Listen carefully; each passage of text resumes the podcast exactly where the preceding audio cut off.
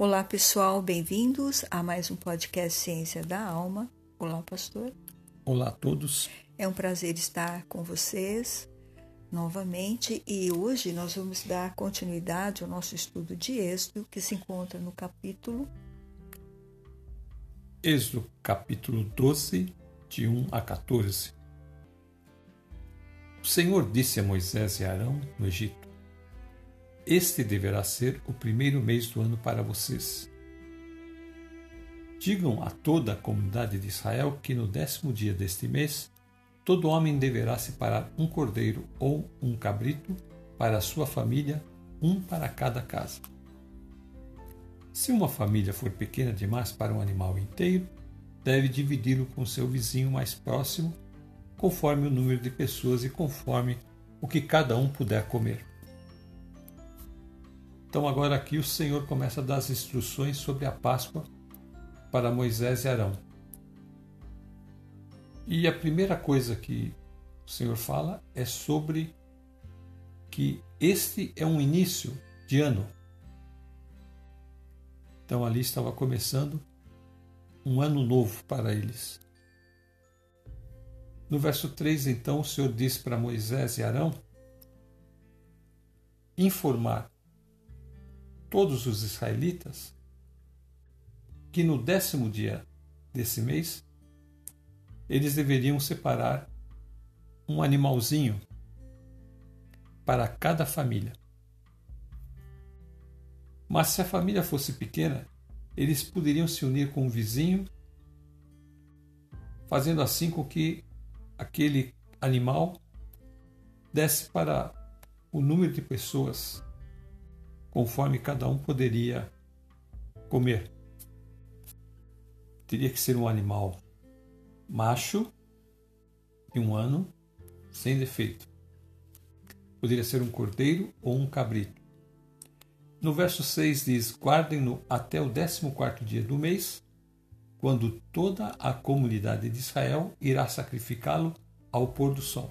Então, a pessoa já devia no, de, no décimo dia pegar o cordeirinho e separar dos outros, deixar ele num lugarzinho ali, ia cuidando dele, tratando ele normalmente, só que ele já ficaria separado. Ele é escolhido e separado. Não pode ter defeito, tem que ser perfeito e ele já ficou separado dos outros.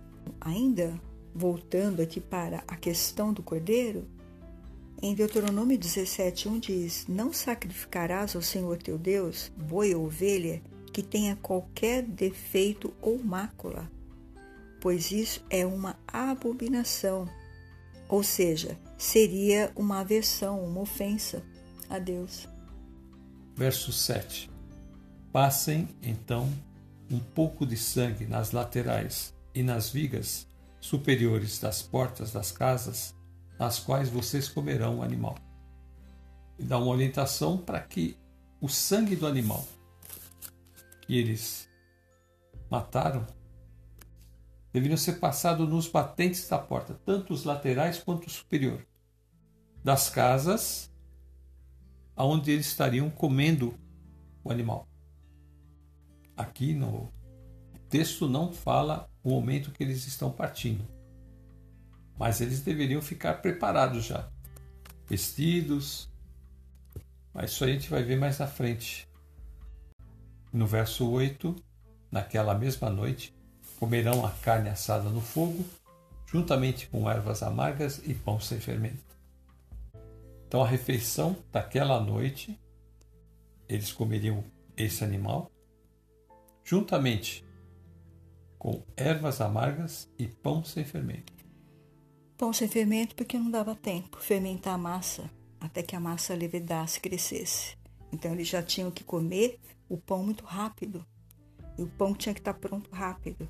Por isso, sem fermento, ervas amargas, significando aqui o sofrimento, a aflição que eles estavam passando ali, da qual eles seriam libertos esta noite. No verso 9: Não comam a carne crua, nem cozida em água, mas assada no fogo, cabeça, pernas e vísceras. Tinha que ser assada, não podia ser de outra maneira. E todo animal deveria ser assado, inteiro. Verso 10: Não deixem sobrar nada até pela manhã. Caso isso aconteça, queimem o que restar. Eles podiam comer à vontade, mas eles não podiam guardar nada para levar durante o trajeto. Também não podia é, deixar nenhuma sobra dele em qualquer lugar. Tudo que sobrasse dele tinha que ser queimado, tinha que passar pelo fogo, ser queimado, porque era assim que o Senhor estava determinando. Porque os ossos, todas as partes desse cordeiro têm a ver com a entrega que Deus está fazendo.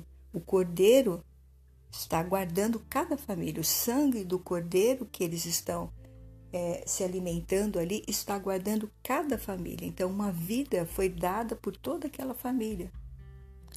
Então, é por isso que é tão importante que eles não deixem nada desse animalzinho fora em qualquer lugar. Tem que ser tudo sacrificado.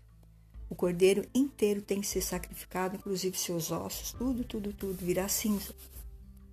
Porque isso é santo, ele morreu. Ele morreu por essas vidas.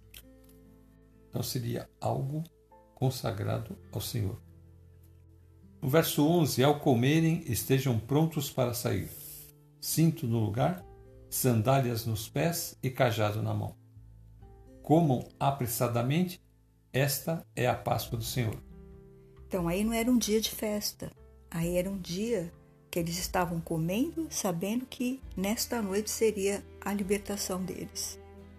Porque o Senhor passaria nesta noite para fazer o juízo sobre os primogênitos e no dia seguinte eles sairiam. Então, esta noite é a noite que eles vão ganhar a liberdade, através da morte dos primogênitos.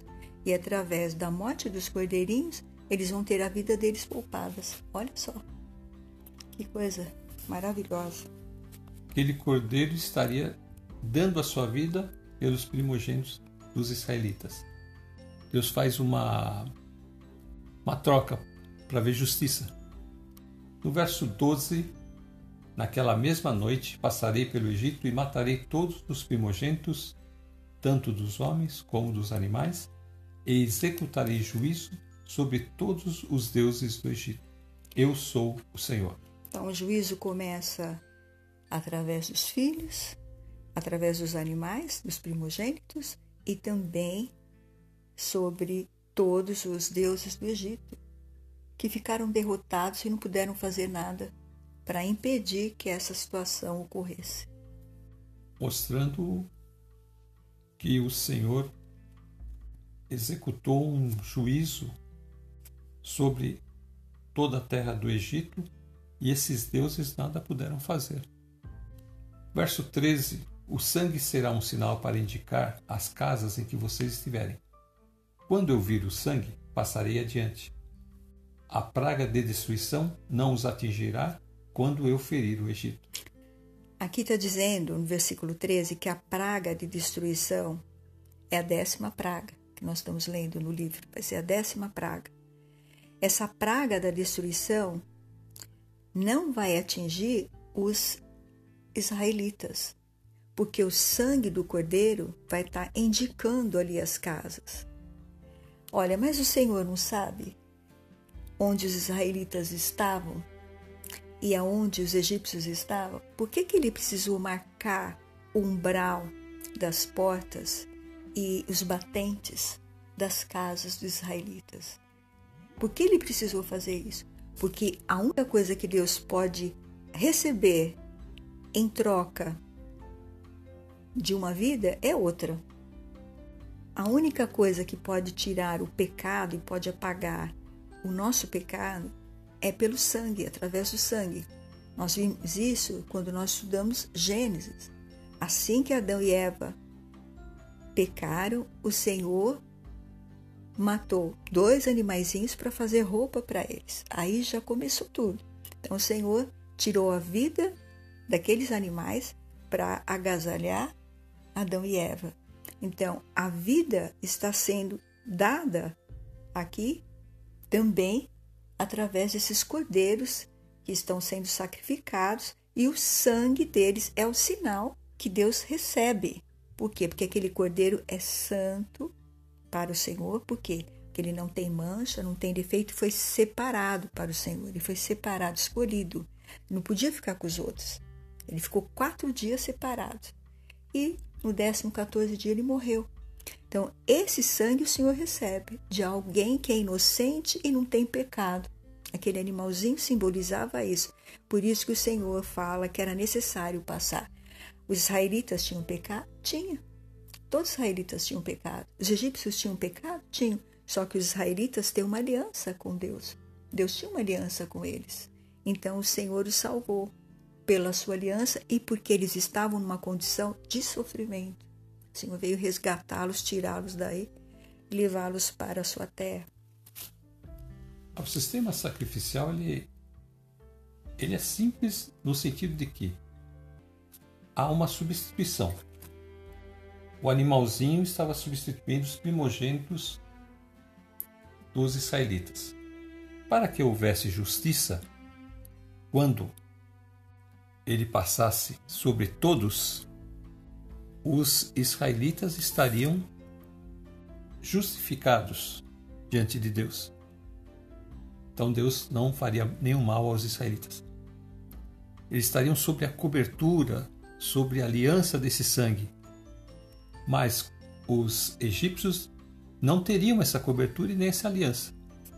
Então aí os israelitas são poupados e os egípcios então são atingidos.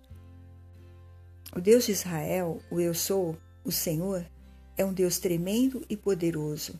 Até esse momento, podemos em nossa leitura presenciar o caráter de Deus, misericórdia e justiça, que são seus juízos e decretos atitudes que acompanham as ações deste Deus poderoso desde o início do livro de Gênesis até o final do Apocalipse. Deus se apresenta ao homem e se revela a ele como o único que pode lhe dar salvação, paz e justiça, porque ele é o seu Criador e o Criador de todo o universo. No livro de Êxodo, acompanhamos cada passo que Deus deu até chegar a Moisés e investir nele o seu poder para fazer a sua vontade. E através deste servo, Deus mostra a sua misericórdia e justiça. Misericórdia para com seu povo os israelitas que clamaram e o buscaram de todo o coração com suas orações porque estavam em cativeiro no Egito. E juízo para Faraó e o seu povo porque escravizaram os israelitas, tirando suas vidas, paz e qualquer direito à justiça. Deus age por eles e vence seus inimigos, e agora são orientados a se preparar para deixar o país. Devem ter seus pés calçados, seu cinto nas túnicas e seu cajado na mão.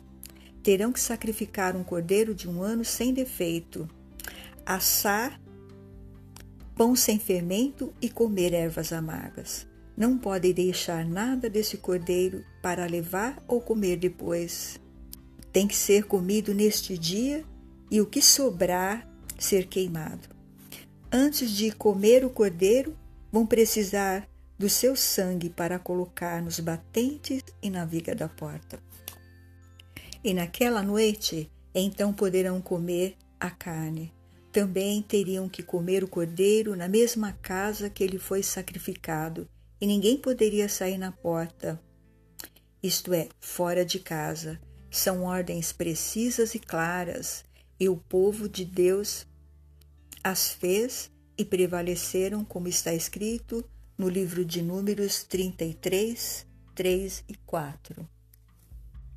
Números 33, 3 e 4 povo de Israel saiu do Egito no dia 15 do primeiro mês do ano, um dia depois da primeira Páscoa. Eles saíram de Ramessés de maneira vitoriosa e todos os egípcios os viram. Os egípcios estavam sepultando os seus primeiros filhos que o Senhor havia matado. Assim, o Senhor mostrou que era mais poderoso do que os deuses do Egito. Na minha versão diz: No dia seguinte ao da Páscoa, os israelitas saíram de mãos erguidas Eles saíram todos de mão erguidas, com ações de graças, louvando a Deus à vista de todos os egípcios, enquanto estes enterravam todos os seus primogênitos, a quem o Senhor havia ferido entre eles, depois que executou o juízo também contra os seus deuses. Então, nesses dois versículos, nós podemos observar a misericórdia e a justiça de Deus lado a lado. O sangue representava um sinal da aliança, ou seja, que as pessoas desta casa pertenciam ao Senhor e estavam isentos de sofrer o juízo dessa terrível praga. Verso 14: Este dia será um memorial que vocês e todos os seus descendentes o comemorarão como festa ao Senhor. Comemorem-no como decreto perpétuo. O que é um memorial? Da palavra memória, ou seja, ficará para lembrar-se. E os descendentes deverão comemorá-lo como uma festa. E essa comemoração vai ser feita todos os anos até essa terra terminar. É um decreto perpétuo? é um decreto perpétuo. Não sei se no céu vai continuar. Lá nós vamos ter outra festa. Eu acredito que as, as festas vão ser melhores que essa. Aqui já é muito linda a festa que eles têm todo ano. Eles fazem uma festa maravilhosa. A festa da Páscoa é a festa mais importante que os israelitas têm.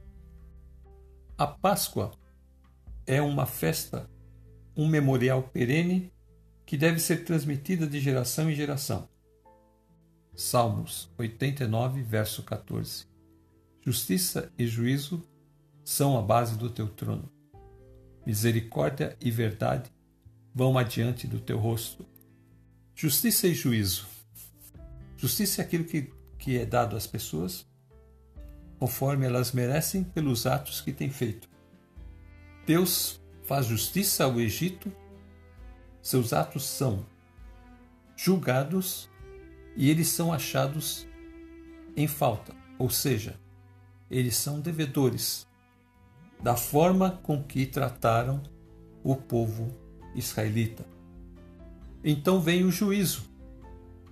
O juízo vem na forma de dez pragas que vão deixar o Egito irreconhecível e também se verá a incapacidade das divindades egípcias de proteger os seus habitantes, seus animais, demonstrando plenamente que esses deuses nada podiam fazer contra o poder do Senhor Deus. Misericórdia e verdade vão adiante do teu rosto.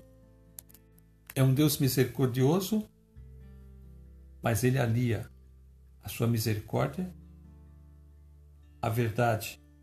Ele não deixaria impune os egípcios, porque a verdade mostrava que os egípcios tinham feito atos maldosos contra os israelitas.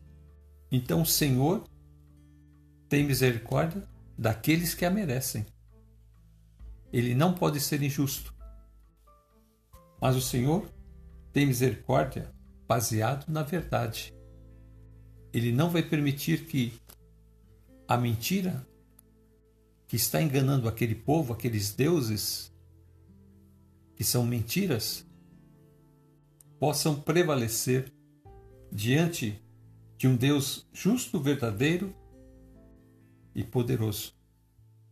E então nós vimos aqui também na parte final, como nós lemos no livro de Números 33, versículo 3 e 4, que os israelitas vão sair de mãos erguidas, triunfante, carregando os despojos, como o Senhor falou, enquanto que os egípcios vão estar enterrando seus mortos, chorando.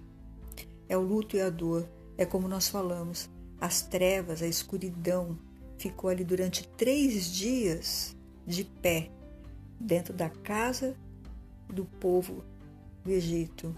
E eles não se humilharam, nem o seu rei e nenhum deles. E agora então, isso se transformou em realidade. ainda nós chegaremos no capítulo onde isso vai acontecer.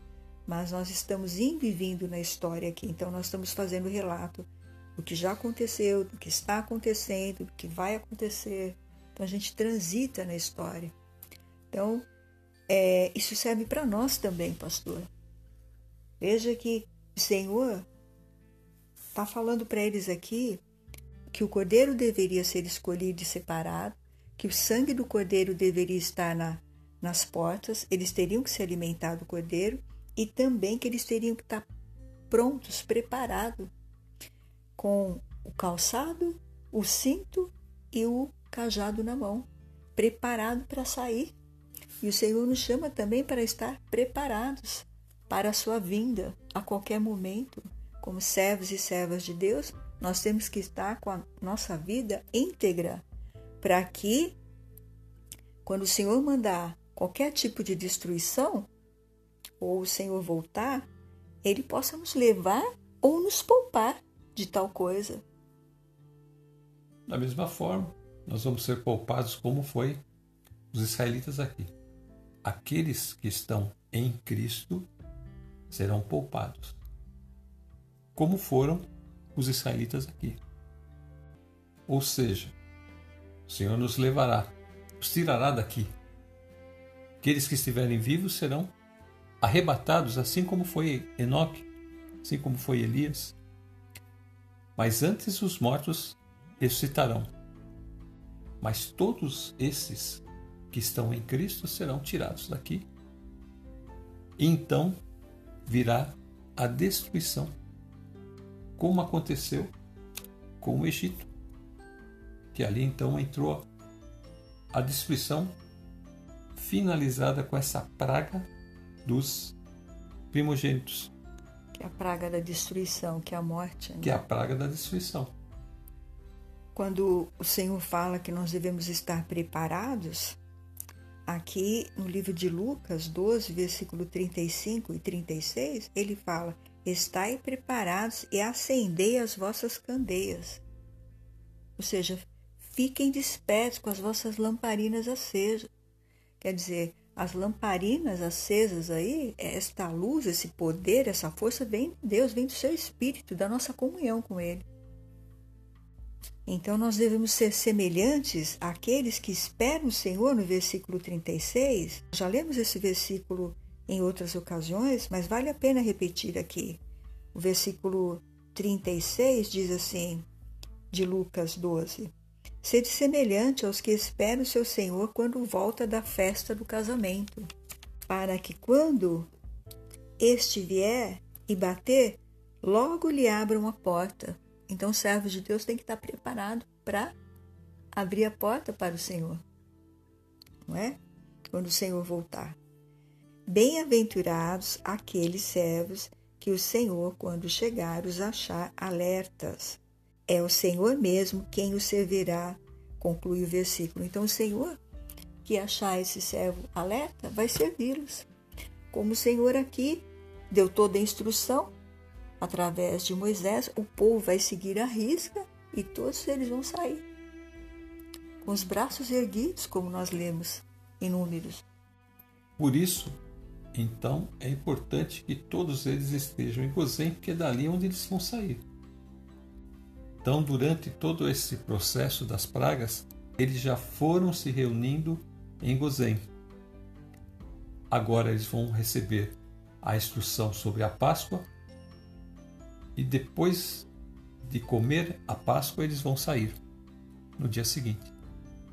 E ainda nós temos o Salmo 85 que diz: Salmo 85, 13.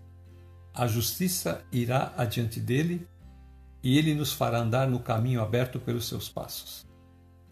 O Senhor então mostrou todo o seu poder no Egito, mostrando a sua justiça pelos atos que os egípcios tinham feito contra os filhos de Israel. E é muito lindo esse versículo, porque fala que a justiça de Deus irá adiante dele e ele nos fará andar no caminho aberto pelos seus passos. Então, o Senhor abriu o caminho que eles tinham que passar através da sua justiça.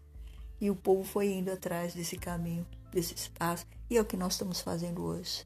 Nós estamos seguindo os passos do nosso Senhor, que é quem nos justifica de todo pecado, quem nos isenta de toda a culpa e também que vai nos livrar da condenação eterna. Nós não vamos passar pela destruição eterna porque nós temos o sangue do Cordeiro na nossa vida e praticamos a Sua palavra e vivemos com ela noite e dia. Nós temos tentado andar nesse espaço o tempo todo e quando pecamos, pedimos perdão ao Senhor. E é assim que o Senhor faz. O Senhor quer que nós vivamos nesse caminho. Jesus é o novo e vivo caminho. A obra dele na cruz abre caminho para que nós saiamos desse Egito que é o pecado e podemos andar agora junto ao Pai. Amém. Aquela separação foi destruída. Jesus se torna injustiça por nós. Ele é o Cordeiro de Deus que tira o pecado do mundo. João Batista diz, quando viu Jesus passando: Eis aí o Cordeiro de Deus que tira o pecado do mundo. Aleluia. Então, ele abriu o caminho, não é, pastor, como você acabou de falar agora, e nós estamos trilhando nele.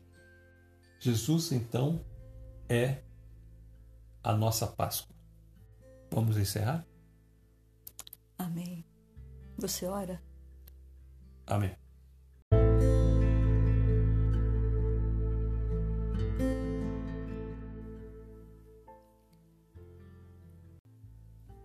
Deus e Pai de nosso Senhor Jesus Cristo, nós te agradecemos Senhor. por todas as bênçãos recebidas em Cristo Jesus, por Ele ter feito o que fez por nós, Ele ser o Cordeiro de Deus que tira o pecado e nos reconcilia com o Pai para que vivamos na presença do Pai como filhos de Deus. Queremos te pedir, Senhor, se alguém que ainda não conhece Jesus, que ele possa, Senhor, estar sendo tocado pelo teu Santo Espírito e que possa entender a necessidade de entregar a sua vida a Jesus. Queremos também orar pelos enfermos, por aqueles que estão aflitos, por aqueles que estão oprimidos por demônios. Nós queremos te pedir, Senhor, que o Senhor os liberta agora, em nome de Jesus. Te agradecemos por todas essas bênçãos, Pai. E pedimos em nome do Teu Filho Jesus, para a honra e glória do Teu nome. Amém. Quero me despedir dizendo: fiquem com Deus e até a próxima. Fiquem na paz, Senhor Jesus, e até a próxima.